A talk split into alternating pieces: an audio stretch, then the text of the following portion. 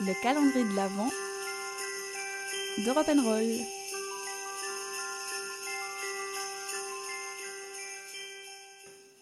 Il est obligatoire qu'en tant que tout nouveau Lorrain qui se respecte, vous devez avoir déjà deviné de quoi est-ce que je vais vous parler aujourd'hui, le 6 décembre.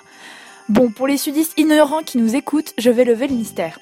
En fait, c'est la fête de la Saint-Nicolas, qui est plutôt populaire en Lorraine et en Alsace, tout comme en Allemagne ou en Belgique. Il y aura d'ailleurs un défilé de la Saint-Nicolas à Nancy demain, et tous les soirs il y a un spectacle son et lumière sur la légende du Saint-Nicolas sur la place Stanislas. Mais d'où vient cette tradition et qui est exactement Saint-Nicolas? En fait, Saint Nicolas est d'abord un personnage historique qui fut évêque de Myre aux alentours des années 300 après Jésus-Christ.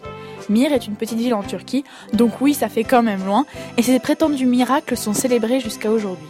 Je vais vous raconter le miracle le plus connu attribué à Saint Nicolas, l'histoire des enfants et du boucher. Trois enfants partent glaner, c'est-à-dire ramasser dans les champs des épis de blé. Sur le chemin du retour, ils se perdent. Ils marchent, ils marchent et aperçoivent une maison illuminée. C'est l'échoppe d'un boucher. Le boucher paraît très gentil et propose aux enfants de venir se réchauffer et de dormir ici pour la nuit. Les enfants acceptent. Et attention maintenant, la légende devient un peu plus trash.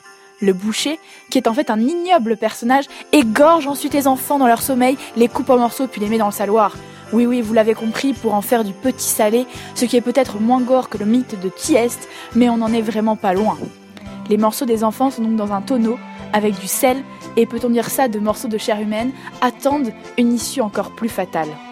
Quelque temps plus tard, Saint Nicolas, qui entend parler de la disposition des petits glaneurs, va chez le boucher et demande du petit salé. Le boucher blêmit et comprend que le saint a compris. Il avoue tout. Saint Nicolas bénit alors le tonneau et les enfants ressuscitent, déclarant avoir bien dormi. C'est là qu'on arrive à la tradition du père fouettard. Selon certaines légendes, le père fouettard est en fait l'affreux boucher. Il accompagne Saint Nicolas et tandis que l'un distribue bonbons et friandises, l'autre punit les enfants qui ne sont pas sages. Demain, donc, selon la tradition lorraine, les enfants recevront au matin des friandises, voire quelques cadeaux, lors de la fête de Saint-Nicolas. Saint-Nicolas est souvent représenté de manière un peu similaire au Père Noël, avec une longue barbe, mais c'est sa phalange, en fait une sorte de sceptre magique, qui le distingue du Papa Noël traditionnel. Si vous voulez mon avis, Saint Nicolas est aussi beaucoup plus maigre que le Père Noël, mais est-ce vraiment utile de le préciser lorsque l'un parcourt les villes pour donner des friandises sur son âne, tandis que l'autre est bien au chaud, porté par les reines dans son traîneau?